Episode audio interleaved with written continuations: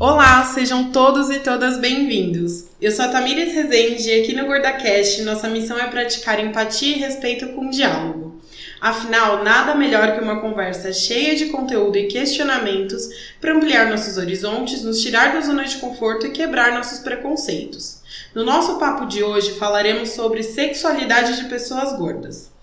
Antes de tudo, eu quero agradecer muito os seguidores e seguidoras do Fora dos Rótulos, os membros do grupo Baleia no Facebook que me ajudaram a compor o roteiro desse episódio com ótimas perguntas. Gente, muito obrigada. Você tem vergonha de falar vagina? Então repete comigo: vagina. Uma pesquisa realizada pela Vagizil, marca mundialmente conhecida pelos cuidados com a saúde íntima da mulher, aponta que uma a cada quatro mulheres tem vergonha de falar a palavra vagina.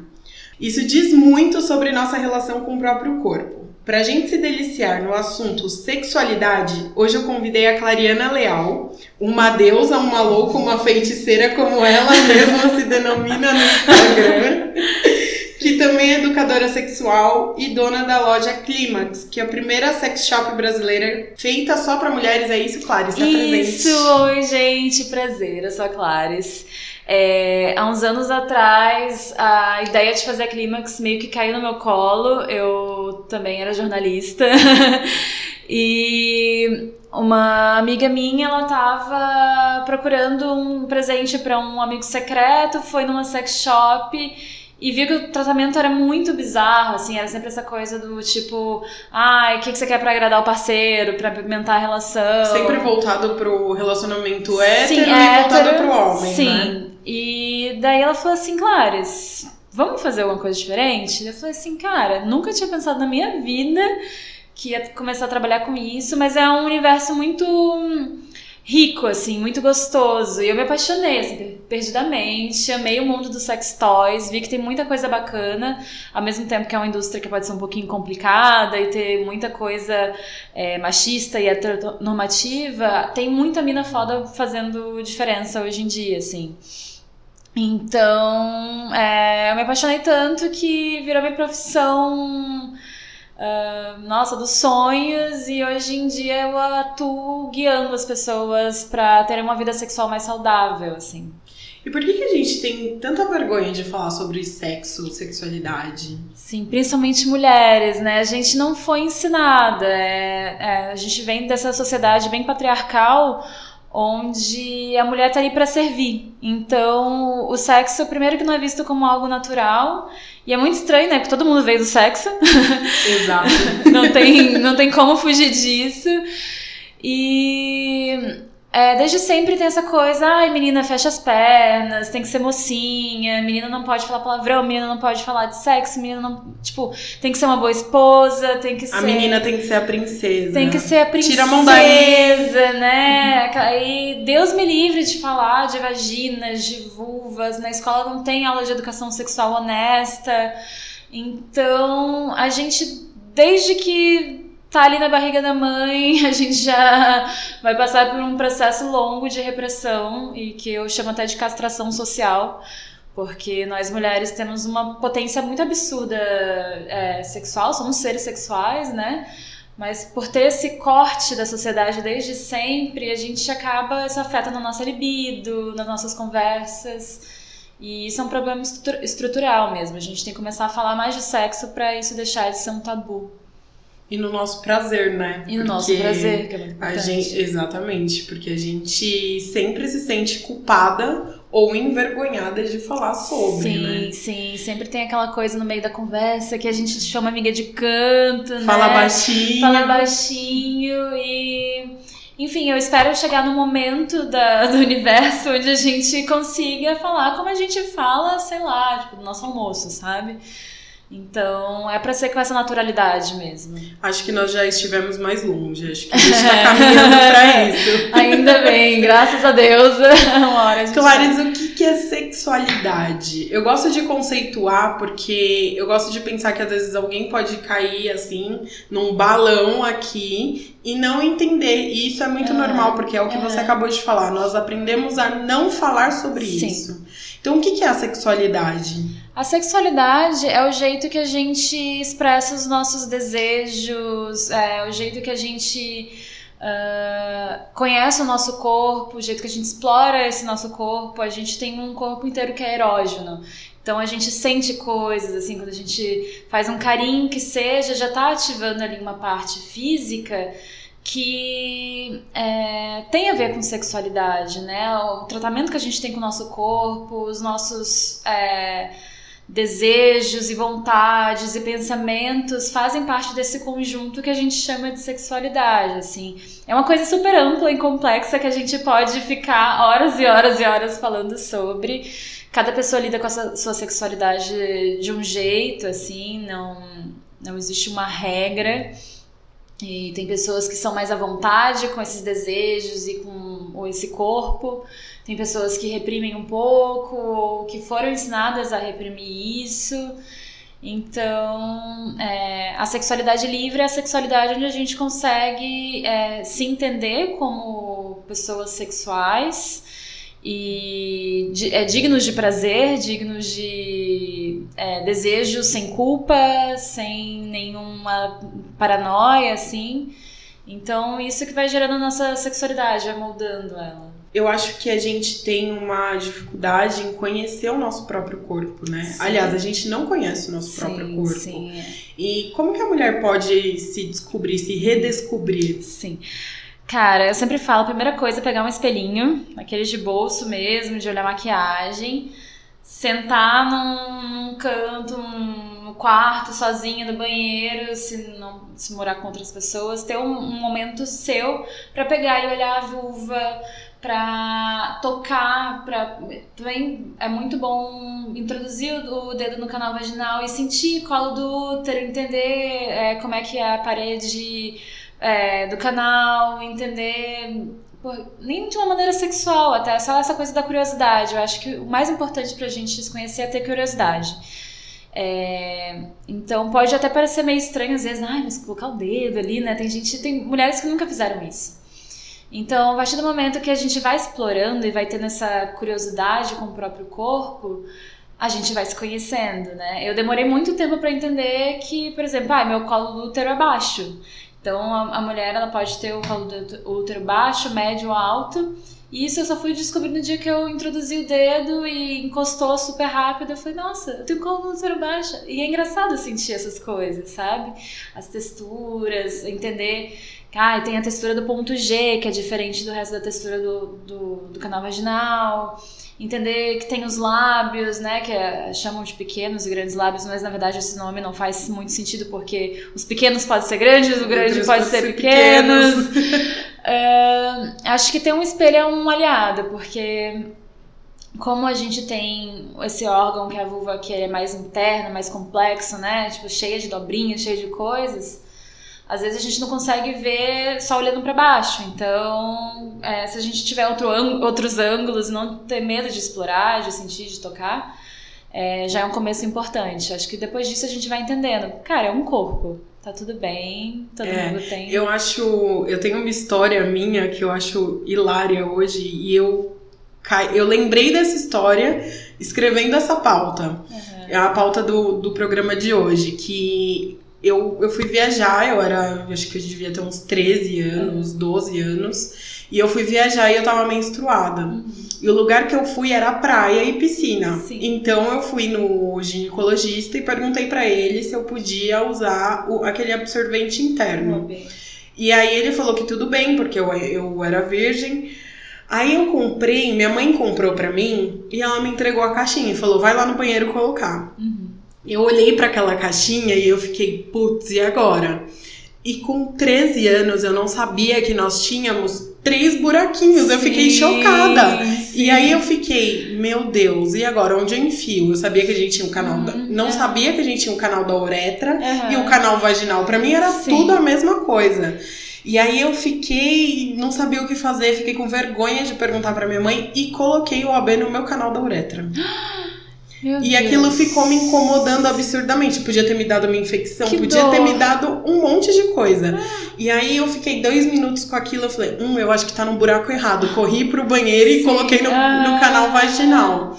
Então, assim, Cara, gente, eu sempre, eu já cresci numa geração que tinha acesso à informação. Eu estudei numa escola bacana, tinha aulas de biologia. É. A gente tinha uma, aquelas aulas, né, de é. sexualidade, você é, sabe? É, que fala mais de óvulos, né, Exato. né, espermatozoide entrando ali, pronto, não fala de clitóris, não fala de prazer, não fala de consentimento. Exatamente. e aí eu fiz um absurdo desse, tipo, eu não sabia que a gente tinha a, o canal vaginal Sim. separado do canal da uretra. É que realmente é, a nossa vulva, e até é um, também outra coisa que a gente está acostumada a falar, que é, tratar a vulva como vagina. Na verdade, a vagina é o canal vaginal, né? Sim. E a vulva é todo o conjunto do órgão é, sexual feminino.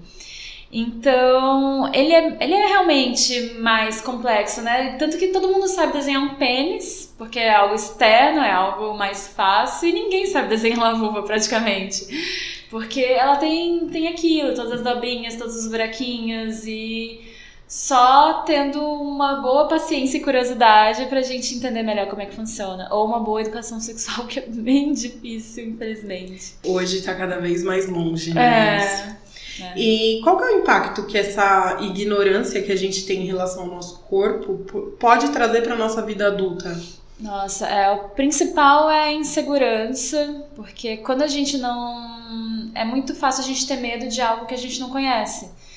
Então, a partir do momento que você não entende o seu próprio corpo, é muito fácil a gente criar certas paranoias. É, e, e nisso, assim, atrapalhar nessa coisa da segurança, mas também uh, na, na vida sexual mesmo, né? Tipo, no, no modo geral, quando a gente não se conhece, quando a gente tem certas travas e tudo mais, uh, como é que eu vou mostrar para alguém o que, que eu gosto se nem eu sei o que, que eu gosto, né? Sozinha.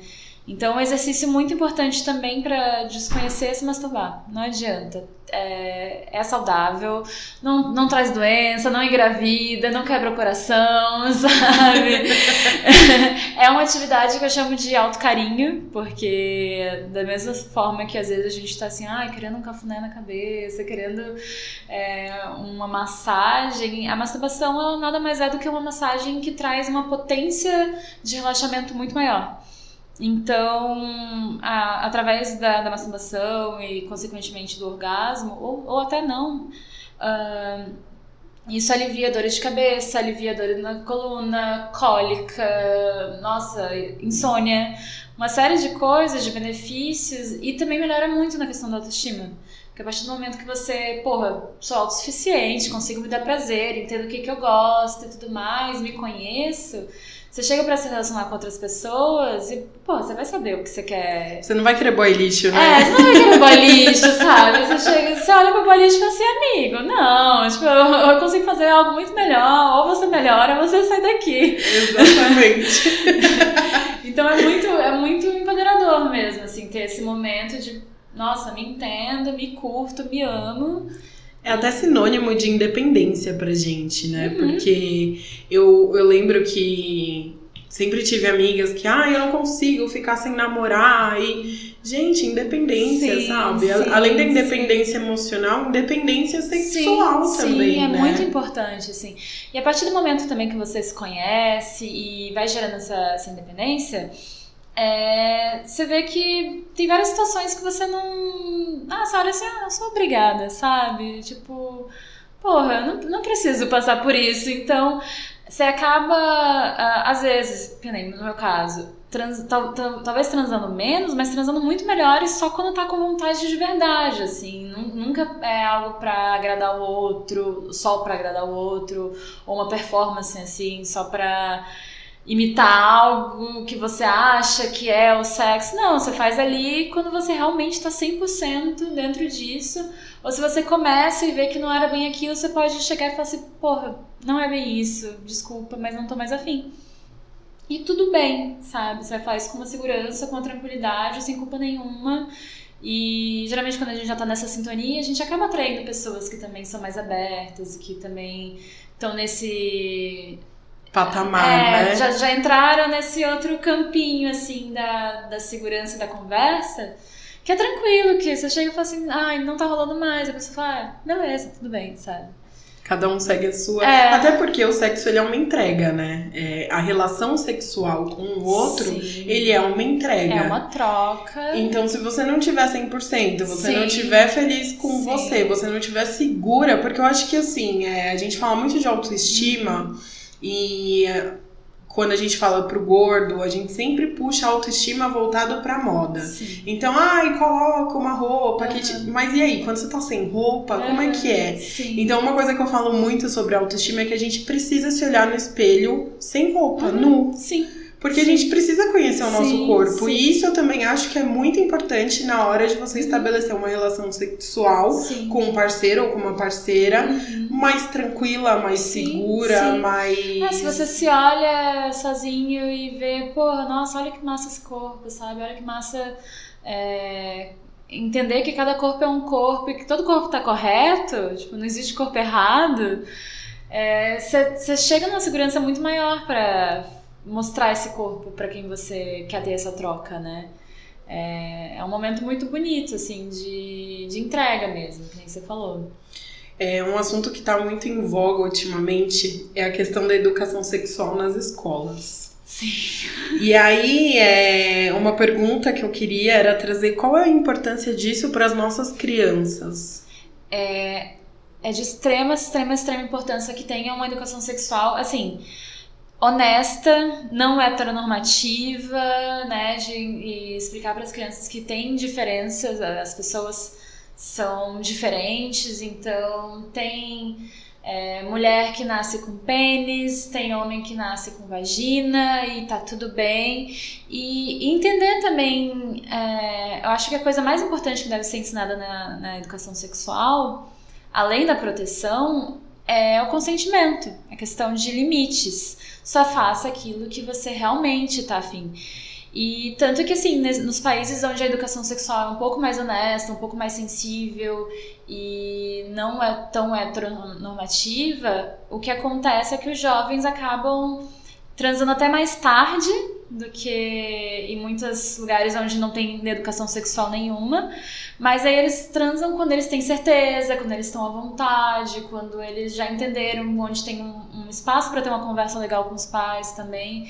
Então, quanto mais você entende isso, mais você entende que não precisa fazer porque é legal, porque o coleguinha fez, ou porque Tá na hora. é porque tá na hora. Não, você encontra só. Quando você tem um conhecimento das coisas, você que sabe a sua hora, você que se, se respeita mais. Então, é, a gente também precisa mudar a forma que a educação sexual é feita. É, não ficar essa coisa só de colocar camisinha na banana. Porque a gente entende a importância da camisinha, eu bato na tecla da camisinha sempre, mas, tipo, tem muitas Não é só coisas. isso, Não é só né? isso. E realmente entender os limites e conversar sobre limite e consentimento é a coisa que mais falta. Porque ninguém te ensina consentimento. Eu nunca vi ninguém chegando e falando assim. É, então, você tem que saber falar não, você tem que saber, tipo, só fazer aquilo que você quer, você tem que sentir prazer. Porque o prazer é uma parte importante e não se fala disso. Se fala de órgão reprodutor e acabou. Então, a partir do momento que a gente entra nessa coisa da sensibilidade humana mesmo, assim, tipo, olha, tem, existe o clitóris, que a única função dele é dar prazer. Então a gente tem isso no corpo que é tipo o nosso bônus da mediocridade humana, sabe? Então é importante explicar isso, assim, e falar para as crianças, olha, você vai é, em algum momento vai sentir alguma vontadezinha de tocar ali, mas faz quando você estiver sozinho, não deixa ninguém fazer isso para você. Esse é um momento seu, esse é um momento que só só cabe a você, não precisa é, mostrar nada para ninguém e, e explicando essas coisas que faz parte. Crianças se masturbam também.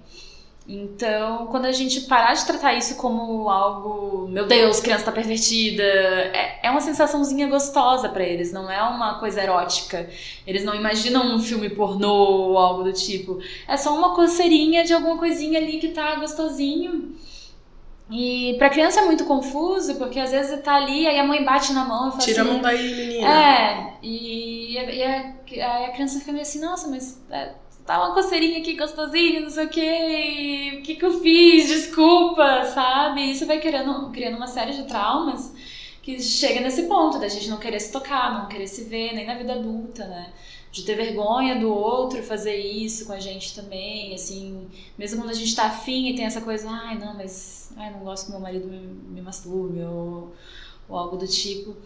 Então, quanto, uh, quanto mais tranquila e natural foi essa educação sexual, né? Falar que tem coisas que realmente acontecem com o nosso corpo, vão ficar acontecendo e que tá tudo bem. O importante é fazer tudo querendo, de verdade e com consentimento. Acho que a gente teria vidas sexuais muito mais saudáveis. A gente ia ser muito mais, muito menos preocupado com coisas pequenas, assim, na, tanto de segurança quanto na hora do sexo mesmo, assim. Eu acho que tem uma questão muito importante também, que é a questão da segurança da criança, né? Uhum. Porque para a criança entender quando o toque de um adulto não é um toque sim, normal. Sim, e aí ele conseguir sim. identificar uma. Ele não vai conseguir identificar que é um abuso, mas ele vai, ele vai identificar que ele não que tá gostou errado, daquilo. É. E aí ele vai reportar uhum. para um adulto. Sim. Então eu acho que a questão da educação sexual na escola também traz mais segurança para as nossas total, crianças. Total, total. É, é uma coisa até que é, a gente fala fala, os educadores sexuais, assim, que quem geralmente quem é super contra uma parte da população que é muito contra a educação sexual honesta são os próprios pedófilos que, cara, para eles é muito bom que a criança não tenha conhecimento sobre isso, que não saiba o que é certo e o que é errado, que não saiba que um adulto não pode tocar nela né? Então, para eles é muito cômodo que não tenha essa educação sexual. É muito, muito melhor, porque, enfim, a criança não, não vai nem saber se ele encostar. Então, a gente precisa ter essas conversas, precisa mesmo, assim, tipo, é gritante, é urgente, é pelo bem da, da nação mesmo, né? E as pessoas acham que a educação sexual vai ficar ensinando criança a transar. E não é isso. É justamente o contrário. Tipo, é, sexo é coisa de adulto. E quando crescer, faça quando você realmente quiser. Não é pro outro. É, é uma troca, mas é pensa em você também, sabe? Então, eu, eu fico esperando que um dia a gente possa ter isso, né? Talvez não nos próximos quatro anos, mas. é, um dia a gente chega um lá. Um dia né? a gente chega lá. Falando sobre esses mitos e essa, essa questão da sexualidade a gente aqui no podcast a gente tem um público bem jovem. Uhum. E aí eu queria que você falasse sobre o mito da virgindade, porque muitas meninas, elas acreditam que elas só perdem a virgindade com a penetração Sim. e com o rompimento uhum. do ímã. Sim. E não é bem assim. Não. A é... gente já é. começa a ter experiências sexuais antes Sim. disso, né? Tanto o próprio sexo quanto a virgindade são construções sociais, né? É, essa história de que o sexo é um pênis entrando numa vagina é uma coisa muito falocêntrica, muito heteronormativa, que chega a ser danoso num nível que até hoje tem alguns ginecologistas que tratam mulheres lésbicas que estão casadas há 30 anos como virgens porque nunca tiveram uma penetração de um homem. E isso é um absurdo, assim. E tanto o ímen mesmo, é, ele não chega ser, ele não é um lacre, ele é uma membraninha de nada, assim, toda furadinha, porque até se fosse esse lacre, assim, a nossa menstruação nunca ia passar. É, que ele, ele nunca vai embora, na real, assim, ele só se abre mais um pouquinho com, com o tempo, mas é, abrir esse, essa membrana não, não é perder virgindade, né? Perder virgindade até o sexo mesmo começa muito, muito, muito antes e o sexo pode não ter penetração, que vai ser maravilhoso. Às vezes é muito melhor até. Quando a gente explora outras maneiras de fazer sexo, não fica naquela coisa tipo que sexo é só um pênis na vagina, né?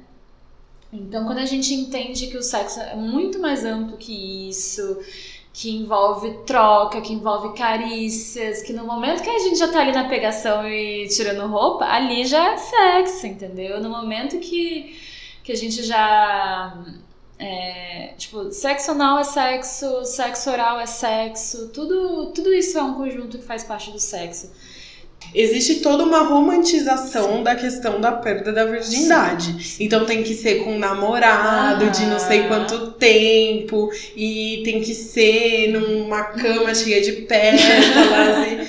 e... Eu acho que essa romantização, ela traz um. Ela, isso é uma romantização pra vida das mulheres. Sim, total. Dos homens, total. não. Não. Os homens chegam numa certa idade, ai, fulano ainda é virgem, Ah, vamos levar ele pra um, pra um puteiro. Sim, já vi Então é pais fazendo isso, inclusive. É uma iniciação sexual totalmente agressiva, Aham, né, sim, pro, pro sim. menino. Qual é o prejuízo disso pra gente, sabe? De você se privar de, de experiências sexuais em- em- na espera do príncipe encantado pra É, perder a isso virgindade. gera uma frustração sem limites, assim, né? E é muito louco que eu já caí, eu caí nessa romantização. Eu fui perder a virgindade depois de um ano de namoro com um carinha lá que eu tava. E foi toda essa coisa, meu Deus, vai ser hoje, né? Tipo, compra vela, não sei o quê. E eu cheguei, ele também era virgem. A gente começou ali sem saber o que, que ia fazer. Aí transou, e eu fiquei assim, nossa, que Era isso? merda, né? E eu esperei tanto tempo pra esse negócio tão Todo mundo bom. fala que é tão bom, né? Mentiram pra mim o tempo todo. E eu vi que se eu tivesse feito isso de uma maneira. é, Aí é que tá, eu nem gostava desse namorado, sabe? Era só aquela coisa do protocolo, ah, já estamos há um ano namorando, então o próximo passo é tal. Mas eu poderia ter feito, por exemplo, com amigos é, que, tipo, ia ter um, companheir, um nível de companheirismo muito melhor, o nível de conversa ia ser mais tranquilo. É, não precisa ser com a pessoa, porque até a gente na cidade, a pessoa. Descobertas, né, gente? E vai explorando isso com pessoas que você confia, não precisa ser um relacionamento de é, namoro, né?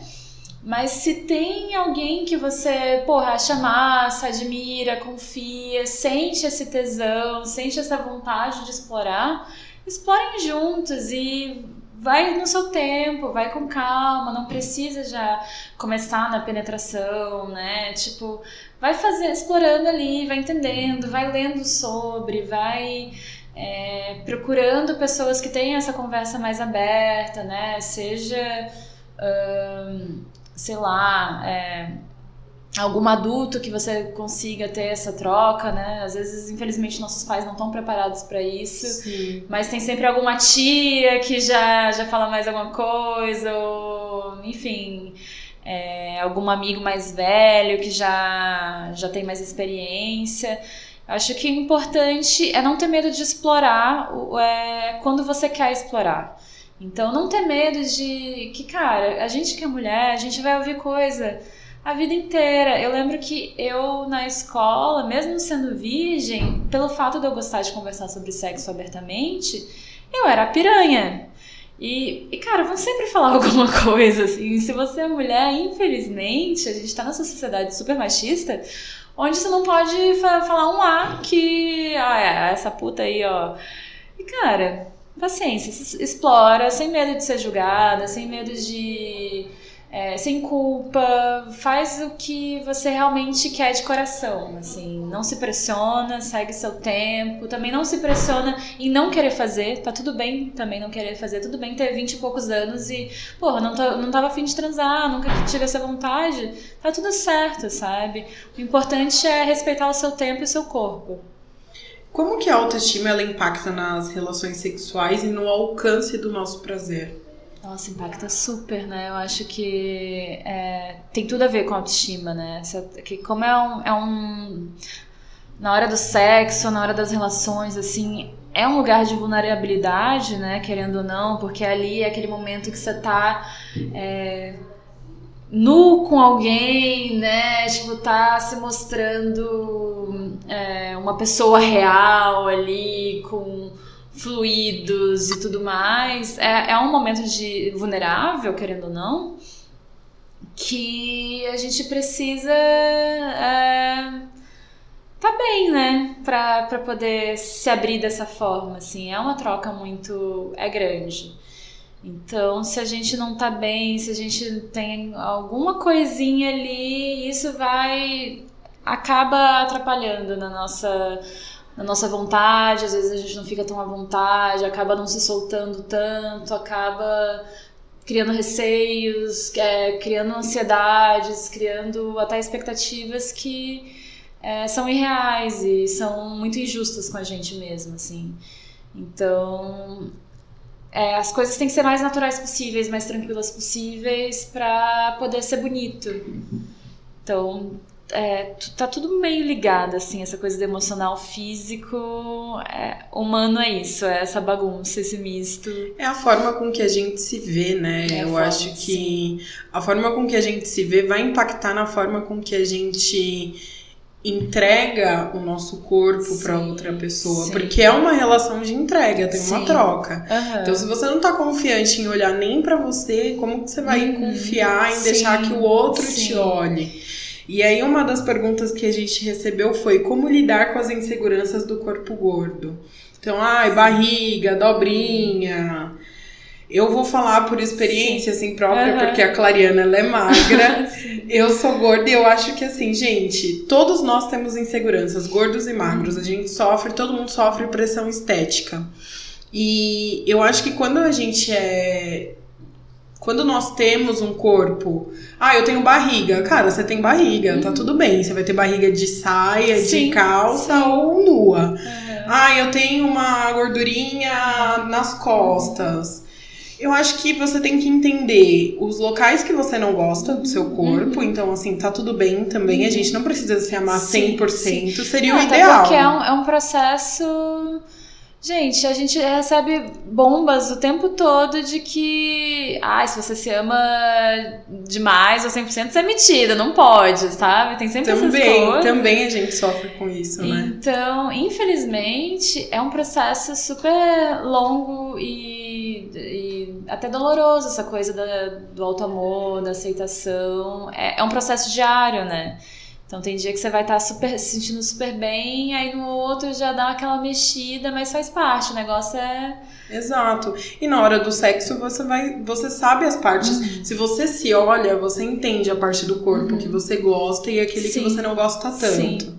Então, você de repente, ah, eu não curto tanto a minha barriga. Então, quando o cara colocar a mão lá na barriga, você vai para uhum. Uhum. Desce a, a, mão da barriga pra bunda, entendeu? Uhum. E esquece a barriga, gente. Uhum. Todo mundo tem barriga. Sim. Então, é não colocar uma carga tão negativa no nosso corpo. Uhum. E também entender que nós temos direito a ter uma vida sexual. Sim. E sentir prazer, porque o corpo gordo durante muito tempo ele, ele ainda é, infelizmente, visto como errado. E o que é errado não tem direitos. Sim. Então a gente não tem direito. Então quem é mulher não tem. A mulher não tem direito por ser mulher. O Sim. gordo não tem direito por ser, por ser gordo.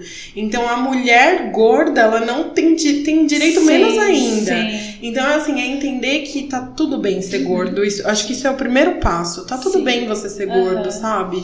Todo mundo tem um corpo, os corpos são diferentes. Sim, sim. Não, e, é e, não precisa falou. ter uma conotação negativa, sim. né? É bem você falou, explora uma área que você adora. Sei lá, tipo, pô. Ai, acho lindo meus peitos, não sei o que. Usa disso, sabe? É, que isso vai construindo até uma segurança pro resto do corpo. Por mais que você não esteja 100% feliz, é, quando a gente foca em algo que a gente gosta muito, a gente acaba se soltando um pouco mais com o tempo, né?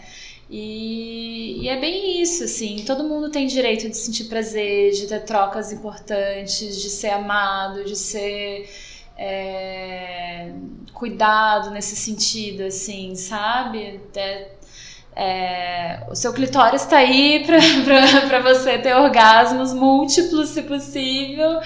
Então, é, usa isso, assim, não tenha medo, sabe? Porque você merece. Então, tá tudo bem. Uma das perguntas também foi como lidar com as minhas inseguranças quando o parceiro é padrão. Gente, eu acho que a gente segue na mesma linha. Meu namorado, ele é magro. Eu sempre fui gorda e meu namorado é magro. Sim. Nós estamos seis anos juntos. E eu acho que tudo mudou, ele acompanhou esse meu processo de aceitação do meu corpo, tudo bem, eu sou gorda, porque eu lutava contra o peso, enfim. E tudo melhorou na nossa relação, desde o convívio aos nossos relacionamentos, assim, em relação sexual. E enquanto eu não tava bem comigo, a nossa, o, o relacionamento não ia. E então tinha briga, o sexo não era tão bom Aham. e tinha aquele dia que eu tava bad vibes, que eu tava tipo. Meu, não, não gosto do meu corpo, preciso emagrecer. Eram os piores dias, Sim. então Quando era aquele se cobra dia que. muito, acaba que vira um peso. né? Exatamente. Então, às vezes, eu saía com meu namorado e aquilo que era pra ser super legal, pra gente estar junto, um momento nosso era um peso, porque eu Sim. odiava meu corpo. Como que eu podia sentir prazer? Não tinha E como. tem também, é, depois da, desse, desse passo, assim, de, de começar a se- procurar se amar mais, né? A coisa da atitude. Às vezes você vê uma pessoa que é completamente fora do, pra- do padrão, né? Padrão estético impo- imposto, mas que tem aquela atitude de segurança, de porra, foda-se. E você olha e fala assim: caralho, meu Deus, eu quero ser essa pessoa, que demais. E às vezes você vê uma pessoa super no padrão, mas que tá ali remoendo tanta coisa e, tipo, meio travada e você não vê beleza naquilo. Então tem tudo a ver com atitude também. É, é muito da segurança que, óbvio, né? É esse trabalho difícil que a gente vem falando, mas que é, dá pra alcançar. Não é, não tá tão longe quanto, quanto as pessoas pensam. Existe uma máxima de que as mulheres gordas elas são mais ativas sexualmente porque elas produzem mais hormônios. E aí isso nos leva para um cenário de fetichização do corpo gordo. E como que a gente pode não se sentir um fetiche ou reconhecer os sinais de que você está sendo inferiorizada? Nossa, isso é complicado, assim, porque como cada pessoa é, vai ser um- uma troca, uma relação diferente, eu acho que é na conversa mesmo que você entende, assim, quando você tá conversando com esse outro e esse outro começa a dar esses sinais é, de te tratar como objeto, né, por causa de alguma característica específica, isso acontece muito com o corpo negro também, né? Daquela coisa que ao mesmo tempo é, é privado, é, como seres sexuais, mas também é- tem essa coisa da erotização, do fetiche. É, então, é na conversa com o outro que você vai começar a sacar, tipo, hum, olha o que essa pessoa tá falando, tem alguma coisa estranha aí, tipo. Você vê que geralmente essas pessoas não têm um carinho genuíno. É muito essa coisa de tratar o outro corpo como realização de um- uma coisa bem pontual ali pra ela. E que aí é a hora de pegar o cavalinho e, e, Dá e tchau. andar. É, eu acho que a gente também pensa muito no na questão da relação sexual, é só no ato ali. Mas, gente, eu acho que quando você tá com um parceiro ou com uma parceira, as atitudes dele ou dela, Sim. o que ele te fala, a forma com Sim. que ele se porta com você.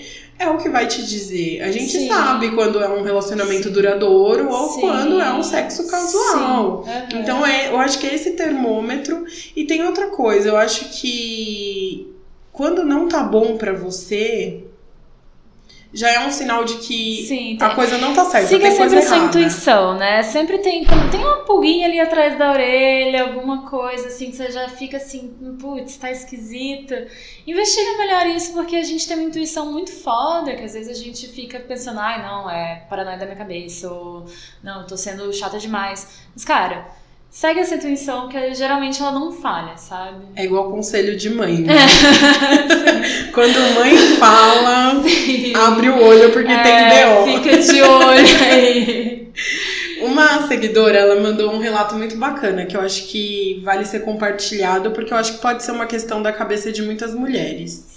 Ela é gorda e ela namorou durante três anos, o que significou que ela se relacionou com o mesmo parceiro durante todo esse tempo. A pergunta dela é: como me permitir viver novas experiências sexuais? É, dá o seu tempo, né? Também não precisa é, se sentir frustrada por você não, não, não tá mais tendo essas relações nesse momento. Compra um vibrador. Acho que o vibrador é, um, é uma puta ferramenta, assim, de é, se re- de redescobrir sexualmente. Foi algo que me ajudou muito.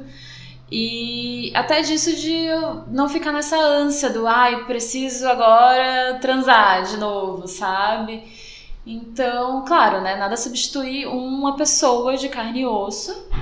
Mas às vezes a gente precisa desse tempinho, assim, sabe? Só a gente vai saber que tanto de tempo é esse. Às vezes a gente fica, ai não, é, eu tenho que voltar pra vida sexual, não sei o quê, porque faz parte do protocolo, porque não sei o quê. Mas, cara, dá tempo ao tempo, às vezes você ainda tá entendendo esse luto do, do término depois de uma relação de três anos é bastante tempo. Eu acabei de sair uma relação também de três anos que, pô, durante um tempo eu falei, cara, eu só quero ficar em casa, eu quero ficar na minha, não quero falar com ninguém. Eu quero me curtir. Eu quero né? me curtir, nossa, é o meu momento agora. De eu me nutrir, me cuidar, tomar um banho cheirosinho, passar uns creme, ficar ali me preparando como se eu estivesse indo pra um date, mas só comigo, sabe? Então, se namora primeiro, faz amor com você primeiro e vai vai nutrindo isso até uma hora quando você souber que você tá pronta para começar a sair de novo, para ir atrás de pessoas, jogar no Tinder, sei lá, é, você vai saber. Então, importante primeiro é se cuidar, é, porque a gente vira muito esponja na, nas relações, não adianta. A gente perde um pouco da individualidade. Então, ainda mais num relacionamento longo, agora que você vai entender quem é, é, quem é você depois desses três anos onde você foi dois. Agora você é você. Então, pega esse tempo para entender quem é, quem é você e tá tudo bem. Luz acesa e luz apagada. Um detalhe que diz muito sobre nossa segurança com o nosso Uhum. corpo, certo? Sim. Como tirar a galera do escuro?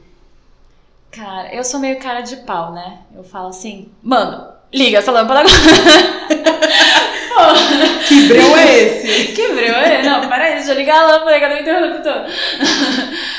É, não sei, tem coisa que às vezes na conversa, né? Tipo, você pode perguntar, ai, não, não quer? Pô, eu quero te ver, tá tão bonito, tão gostoso, né? Deixa, deixa eu te olhar melhor, né? Deixa eu dar uma mordidinha. então, é, eu acho que tudo, como no- tudo no sexo tem que ser consensual, acho que até essa coisa de, de ligar a lâmpada e é, mostre a vontade de ver o outro, mostre o tesão que você tá com o outro.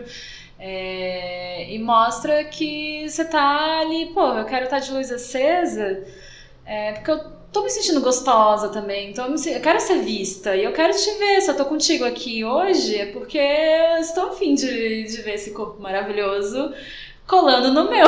Então, eu acho que é bom deixar, deixar claro, assim. E deixar a pessoa segura, né? Deixar a pessoa segura. Pô, eu tô aqui com você hoje, tô, estamos aqui curtindo. Tipo, se eu não quisesse, nem tava aqui. Então, é, deixa eu te ver. sabe? Qual que é o nosso é, nível de comprometimento com o prazer do outro? Eu acho que é tudo na base da troca, né? Tipo, você tem que entender que é, você vai estar sempre dando e recebendo na, na hora do, do, do prazer, assim. Então, a partir do momento que você sente que, porra, tô dando mais do que eu tô recebendo, ou não tô me sentindo confortável com isso, aí é uma coisa a se pensar. Tipo, a- qual- qualquer indício de. Ai, tô achando que eu tô fazendo muita coisa aqui pra ganhar na- quase nada. E é bom informar essas coisas também. Tipo, é, às vezes você tá super afim de receber um oral e falar, tipo, ai meu, acho que eu mereço, né? Aqui um- uns 20 minutos. Hoje é seu dia. Hoje é seu dia. e não que você tenha, depois disso, a obrigação de fazer, mas é, é bom quando a gente tá sempre informando o que, que a gente quer, porque aí quando a gente faz também a gente faz muita amarradona. Então, não sei, é- tudo vai da pessoa, né? Mas eu acho que é sempre importante a gente ter em mente que isso, sexo é troca. É, a gente não, não pode também ficar só doando, doando, doando, ou só recebendo, recebendo, recebendo. É, vai no feeling mesmo, pô. Tem que ser. Tudo que tá em de desequilíbrio dupla. tá errado. É, tudo que tá em Eu acho que desequilíbrio. é isso que a gente sempre tem É. que pensar. Na vida, tá em desequilíbrio, tá Sim, errado. Tem que sempre balancear as coisas, né? Duas, ah, duas seguidoras mandaram duas perguntas, eu vou juntá-las. Tá. Uma perguntou quais são as melhores posições para pessoas gordas e a outra disse: Eu tenho muita dificuldade de ir por cima e gostaria de melhorar meu desempenho nessa posição. Qual a dica? É, isso da posição não existe regra. É, isso é muito da das pessoas que estão ali, não independente do tamanho, do lugar, enfim, é muito da conexão do corpo com outro corpo, porque até tem coisa que assim, ah, às vezes a gente transa com alguém e porra, não foi tão legal, mas aí a gente conhece alguém que transou com essa pessoa e a pessoa fala, nossa, mas foi incrível comigo, né? Então é tudo uma questão de química, de sintonia, de dar um match mesmo. Então, quando você tá muito à vontade, cara, não importa o peso, vocês podem pirar, fazer o que quiser, que não existe a posição certa ou a posição errada, não, não existe. Então, é tudo de acordo com a sintonia do, do casal, né, no caso. E a outra pergunta é. A outra era eu tenho muita dificuldade de ir por cima e gostaria de melhorar meu desempenho nessa posição. Sim. Qual a dica? Cara, uma dica que eu dou muito legal, assim, é para esses casos, assim, ah, tem alguma posição que, que eu queria tentar e não sei o quê. É, primeiro disso de, de conversar, ah, vamos tentar tal coisa, mas uma coisa que ajuda muito é, na na hora do sexo, principalmente para mulher, é quando você faz pompoarismo, que é o, aquela malhação pélvica, que às vezes, cara, você só, só precisa ficar sentado, não precisa nem ficar quicando e você tá ali fazendo pompoarismo enquanto tá em cima. Não precisa nem fazer muito esforço e sente muito prazer, mesmo parada, fazendo as contrações, soltando. Tenta experimentar dessas formas, assim, sabe? É, não precisar ficar fazendo mil performances, mil piruetas e aquela coisa super acrobática. Não precisa, assim, vai indo com calma, vai conversando. E também se, ah, fui por cima, não rolou tanto, tem tanta posição, tem como a sutra inteira. Desencana, é, né, gente? Desencana. Primeiro que não tem regra de posição. Uhum. Não sim, tem é. regra. Então tem que ser o que o casal sim, ali prefere. Sim. E aí vai ser da química, vai ser da conexão. E também da hora, do, do dia. Do lugar. Do lugar. Então, assim, é vai, vai se guiando pelo que você tá afim, testa também. Não, não, o sexo não precisa ser aquela coisa super romantizada de filme, que nossa, é tudo perfeito, aí vocês abrem a porta e já vai tirando a roupa. Sexo pode ser uma coisa que pode ter pausas, que pode ter conversa no meio, que vocês podem falar, falar uma piada no meio, assim, tipo, parar, voltar. Então não tem problema em ser uma coisa, às vezes, que até parece um pouco desajustada, mas é justamente aí que a gente vai aparando as arestas para ter relações cada vez melhores, né? Então, ah, tipo, tô afim de ir por cima, eu falei assim, ah, não, vamos tentar aqui por cima, também se não rolar, não rolou, não tem problema, vamos, vamos outra. Vamos mudar. É.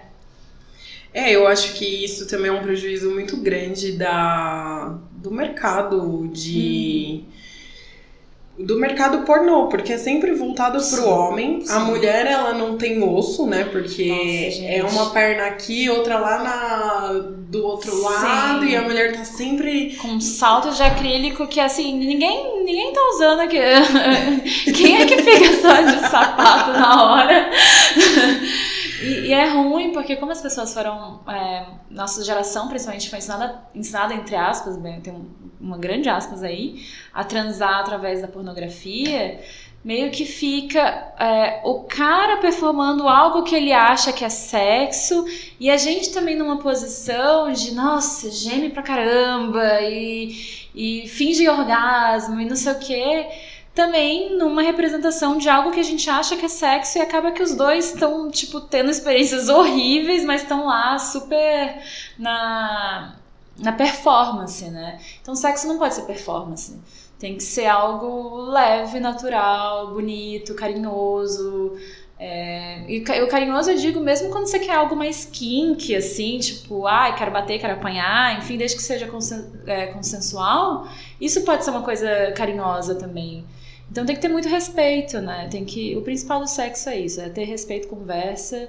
Aí o resto aí a gente vai se adaptando, vai arranjando, que é, é facinho. É o como a gente estava falando, o sexo, ele, a indústria pornô ensinou que as mulheres têm que dar prazer aos uhum. homens. E aí é muito normal você encontrar caras que querem só pra eles e como que eu quebro essa normatividade? Vale a pena ser feminista na hora do sexo ou só manda vale embora? Vale a pena, vale a pena. Assim, é, dependendo da pessoa, né? Mas é, já teve muitos casos de eu mandar embora. Fala assim, gatinho. que que é isso, né? Sai daqui. Vai rolar.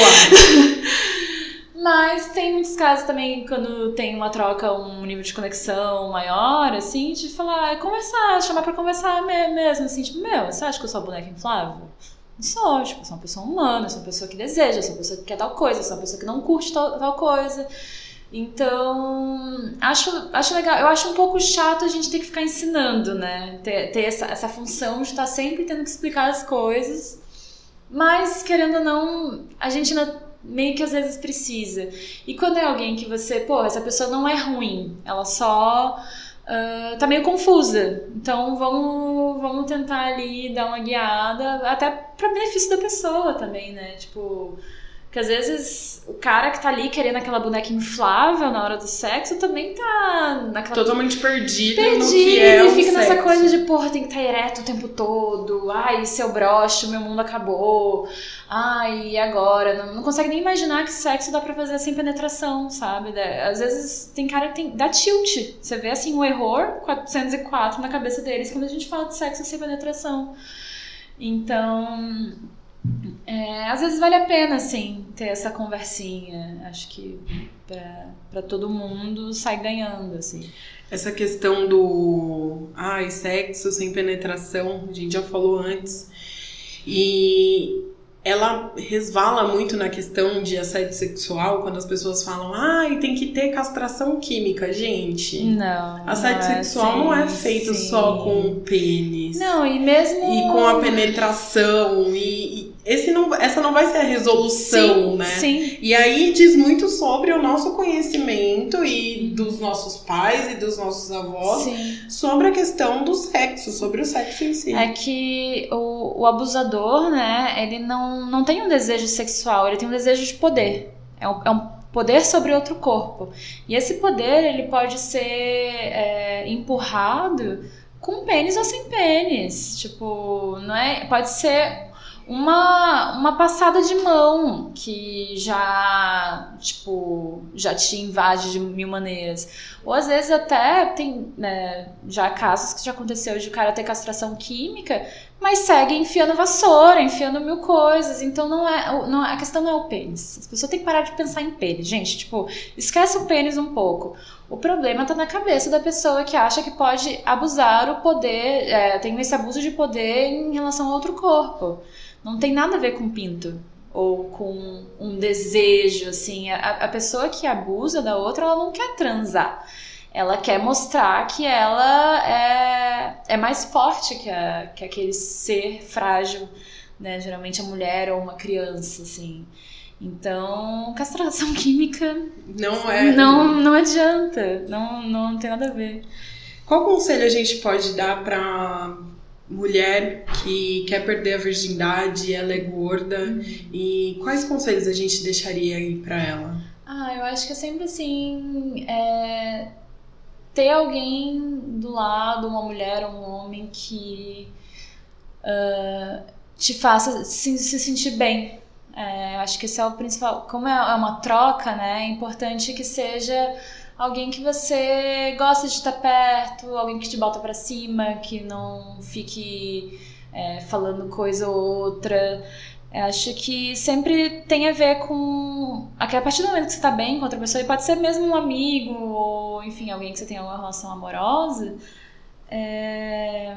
você já se sente mais à vontade para fazer outras coisas, para começar a ter uns amassos e tudo bem. E também muito disso de respeitar o seu tempo, né? Eu acho que Uh, faça só quando você tiver 100% de vontade, faça só com alguém que você esteja 100% à vontade também. Então, é tudo uma questão de procurar o cenário mais confortável para ter essa primeira experiência. E sem expectativa. É, eu acho que expectativa é uma coisa que frustra muita gente na, nas primeiras relações, né? Então, quando a gente tira todo esse peso da virgindade, toda essa coisa, né, que, E, e vai sem medo, tanto que assim, essa coisa do, do sangramento na, na, na, na, perda da virgindade, entre aspas, assim, no rompimento do ímen, o ímen, por ser uma membrana, ele não tem vaso sanguíneo. Então, às vezes que sangra, não é não é o rompimento do ímen, é porque a pessoa está tão tensa que o canal vaginal ele se aperta de um jeito que o atrito faz sangrar. Então, o normal não é sangrar. O normal é ser uma coisa que você está relaxada, é, um, é, é, tranquilo. Então, é isso. Vai sem expectativa, esteja à vontade, esteja relaxada, vai com alguém massa, que aí vai dar tudo certo. Como que o sex shop pode ajudar a gente nesse, nessa descoberta do próprio corpo, hum. do prazer? Ai, cara, é... eu sou muito suspeita, né? Eu, eu amo muito. e, assim, é, o importante é procurar também um lugar que te trate como gente, né? Como ser é, sexual humano então, procurar sex toys que sejam anatômicos, que sejam seguros para o corpo. É... Eu gosto de colocar na loja vários vibradores que não são nada óbvios, assim, que são bem. tem formatos diferentes, que dá até às vezes aquele bug na cabeça que você fica assim, meu, mas como é que usa isso, assim? Então, eu gosto muito de focar em é, vibradores clitorianos, que não são só, na, só da penetração, né? Então, explorar bastante o clitóris é, é uma outra relação que você tem, é um outro tipo de, de fazer amor consigo mesmo, ou às vezes até com outras pessoas. É muito gostoso. E você, descobre um, um, um, poder, assim, de energia é, orgástica, sexual, que, gente, sério tenho vibradores, não é porque Você eu... fala onde eu tava que eu não sabia. é. Que eu não sabia que isso existia. E, e até isso, assim, o meu primeiro vibrador eu comprei há muitos anos atrás. E eu tinha essa ideia, nossa, eu tenho que comprar algo parecido com pênis e o maior possível. Né? Essa, essa coisa da, do, do falocentrismo que a gente vive. A minha ideia de vibrador ideal era isso, era uma piroca enorme. E daí eu comprei, daí eu usei a primeira vez e falei, nossa, não, não curti. Tanto que eu joguei fora, assim. Tipo, eu falei, meu, nada a ver. E daí, depois de um tempo, depois que eu tive a clímax, que eu fui fazer essa curadoria, né, de, de fugir dessas coisas falocêntricas e, e de testar coisas mais diferentes, eu vi que, gente, meu Deus, vibrador é ótimo, vibradores clitorianos são maravilhosos. É, acho que é bom a gente deixar um pouco de lado essa coisa, essa obsessão que a gente tem por penetração e, e explorar o corpo inteiro, sabe? Às vezes usar um massageador no corpo inteiro até ir descendo pra vulva, até ir chegando no clitóris. E esse é um momento muito carinhoso, muito bonito, assim. E cria uma relação com o corpo que é, que é demais, assim. Você se sente super poderosa. Incrível. Experimentem. Clarice, por que, que alguns corpos são alvo de desejo e não de afeto? Cara, porque o ser humano, ele. Ele é, às vezes ele é estranho. é, é, é, uma pergunta super difícil, assim, porque você entra na complexidade humana, tem o fator social do, do contexto que a gente está inserido, de como a gente é ensinado a tratar as outras pessoas, ou destratar as outras pessoas, né? Porque a gente acredito que a gente é mais ensinado a destratar do que a tratar bem. E é muito louco quando a gente começa a quebrar isso e começa a pensar, meu, que, por que, que meu corpo não é digno de, de afeto? Por que, que as pessoas acham que meu corpo não é digno de afeto? Mas na hora do vamos ver, tipo, vem cá, sabe? O que, que acontece? Então, acho que quando a gente começa a questionar isso, é, fica um pouco mais fácil da gente se livrar dessas coisas tóxicas, porque isso é extremamente tóxico, né? E isso te põe para baixo de uma maneira que é, é desleal, assim, é, é, é ruim. Então, quando a gente vai percebendo esses padrões de comportamento, é, fica muito mais fácil de já dar aquela fugida já no primeiro momento, assim. Mas é louca, porque o, o ser humano é. É, eu vejo no, no grupo que eu participo, é, que ele é para pessoas gordas, Eu vejo muito desabafo das meninas que falam: ai, é, fiquei um ano com o cara, a gente se via direto, transava direto, e aí ele sumiu uma semana e ele tava namorando com uma menina magra. É difícil, né? Putz, você se sente um lixo. Mas Sim. eu acho que a gente tem que pensar num outro sentido. Se o cara, ele, ele não quis te assumir, isso mostra que ele é uma pessoa preconceituosa. Sim, total, total. E aí minha pergunta é: você quer ficar com uma pessoa dessa? Eu não queria uma Cara, pessoa dessa não. pra minha vida. E assim, é, a gente merece o melhor, apenas. Não, não dá para aceitar migalha, não dá para aceitar coisas pela metade. E isso é muito real, cara. Jogar, meu, olha o mulherão da porra que eu sou. Eu mereço alguém que me trate como uma rainha. E nada menos que isso. Acho que a partir do momento que a gente internaliza isso, e é até legal falar isso no espelho todos os dias, se olhando, sabe? Eu mereço melhor, eu mereço melhor, eu sou maravilhosa, eu mereço melhor. Então, quando a gente começa a ver isso, a gente já vê no, no comportamento de alguém que já começa a ser um pouco estranho, do tipo, ai, é você que eu gosto, mas ai, não vai rolar. Vou ficar com a outra. É, meu, vai tomar no cu, sabe? Você não vai querer uma pessoa dessa pra sua não. vida, você merece coisa Sim. muito melhor. Desculpa, foi palavrão. Não, pode falar. Alguns hoje. Pode falar. eu também falo, é que eu me controlo muito, mas eu falo. Mas é exatamente isso. A gente é triste, por quê? Porque é, a, é o espelho do que é a nossa sociedade. Nossa sociedade é hipócrita e nossa sociedade é preconceituosa. Sim. Sim. Infelizmente, nós estamos muito longe de quebrar a estigmatização de que o corpo gordo ele é digno de repulsa uhum. e não de amor. Sim. Então, infelizmente, a gente vai encontrar pessoas no nosso caminho que não vão respeitar o nosso corpo como Sim. ele deveria ser respeitado. E essas pessoas, elas não têm que estar dentro da e nossa meu, vida. Dó dessa galera que vai perder, vai perder um monte de, de viver um monte de coisa massa com pessoas incríveis por causa de uma idiotice, sabe? De um preconceito retardado. Então, assim, é, só lamento para quem, quem é babaca e acha que pode brincar assim com as pessoas. Melhorem. E, e não sofra, gente. Não é, vale sofrer por é, gente que não vale a sim, pena, cara. Sim, tipo, e, e tenham muito isso na cabeça. A gente merece ser tratado da melhor maneira possível. Então, qualquer coisa abaixo disso já é hora de dar tchau e benção, assim. Clarice, conta pra gente um pouco mais da Clímax. Ai, a clímax no bebê. é, bom, a loja hoje ela é online. É, tem um projeto futuro de abrir uma casa com atendimentos e ter esse espaço que seja seguro, que seja diferente das sex shops tradicionais que a gente vê por aí, né? Que é, é um ambiente até meio hostil às vezes, né?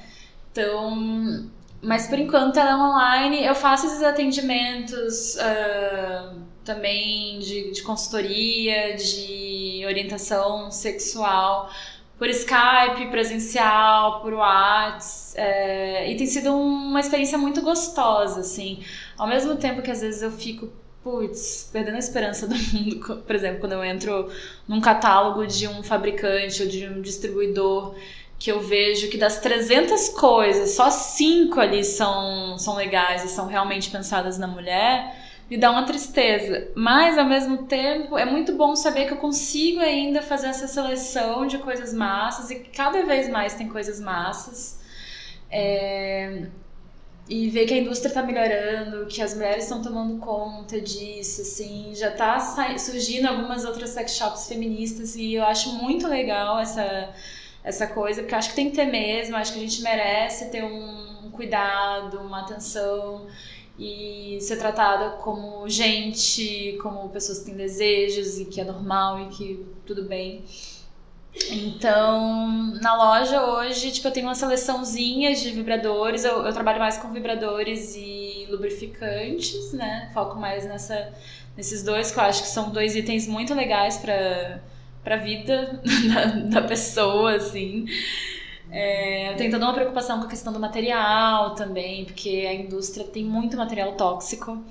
Então é muito fácil a gente, às vezes, é, não saber, não, não ler sobre isso, porque realmente não, não se fala disso, e acabar comprando algo que faça mal. Então tenho toda essa coisa da, preocupação com anatomia, algo que não machuque, algo que seja diferente, algo que fuja dessa coisa super falocêntrica, algo que tenha um material legal, que sejam de marcas legais, que é, nossa, tem uns, uns sex toys hoje em dia que parecem, assim, decoração, sabe? A minha casa vive um monte de, de, de tem um monte de vibrador espalhado por todos os cantos.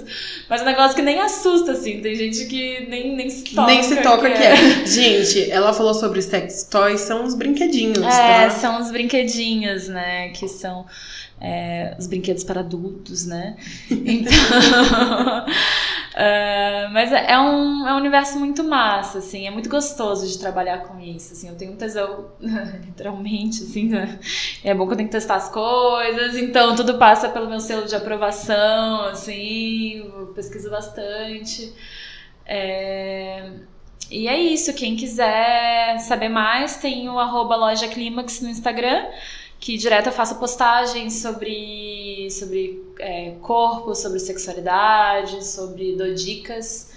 E também o site é www.lojaclimax, é, opa, www.climax com 3x.com.br. E, e é isso, aí sempre que o pessoal tem dúvida e tal, pode me procurar, que eu adoro responder, tipo, é muito gostoso, assim. É, eu acho que a gente precisa falar cada vez mais sobre sexo, Sim. sobre a nossa relação com o nosso corpo. Isso tá muito ligado com a nossa autoestima. Sim, autoestima sim. não é só comprar uma blusa listrada e usar, não. É muito mais profundo que isso. E, e, é isso, né? A, a sex shop nunca pode ser só uma sex shop, só um espaço de venda de produto. É, tem muitas clientes que me procuram com algum, problem, algum probleminha, alguma insegurança e não sei o quê, e eu, eu chego e falo assim, meu, é, nesse momento não vai ser nenhum vibrador que, que é o que você está precisando. Você precisa trabalhar algumas coisas internas que eu tô aqui para te ajudar e vamos conversar sobre isso. E que o vibrador seria um passo bem mais adiante, assim, porque não é só o produto em si. Eu acho que tem muitas coisas que a gente tem que se resolver internamente, tem que trabalhar um pouco mais para depois aí a gente começar a se curtir com as ferramentas que estão aí no mundo para isso, assim. É, um vibrador é algo muito gostoso de ter, muito importante, mas também não vai ser algo que vai resolver a sua vida assim, né? Se você tem alguns problemas internos, às vezes trabalhando isso, aí depois com o vibrador você vai é, se sentir 100%, mas é tudo uma questão de trabalho.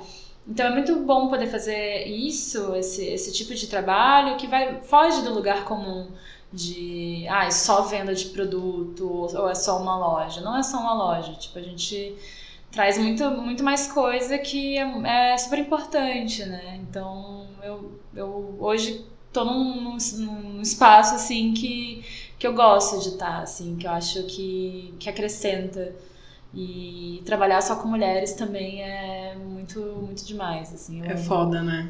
Cara, você vê o tanto de mulher incrível que tem na nossa volta, assim. Eu sou completamente apaixonada pelas mulheres que aparecem na minha vida.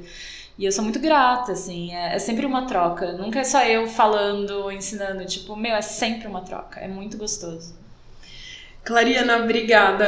Ai, Gente, obrigada vamos falar mais sobre sexualidade. Isso é muito importante. Sim.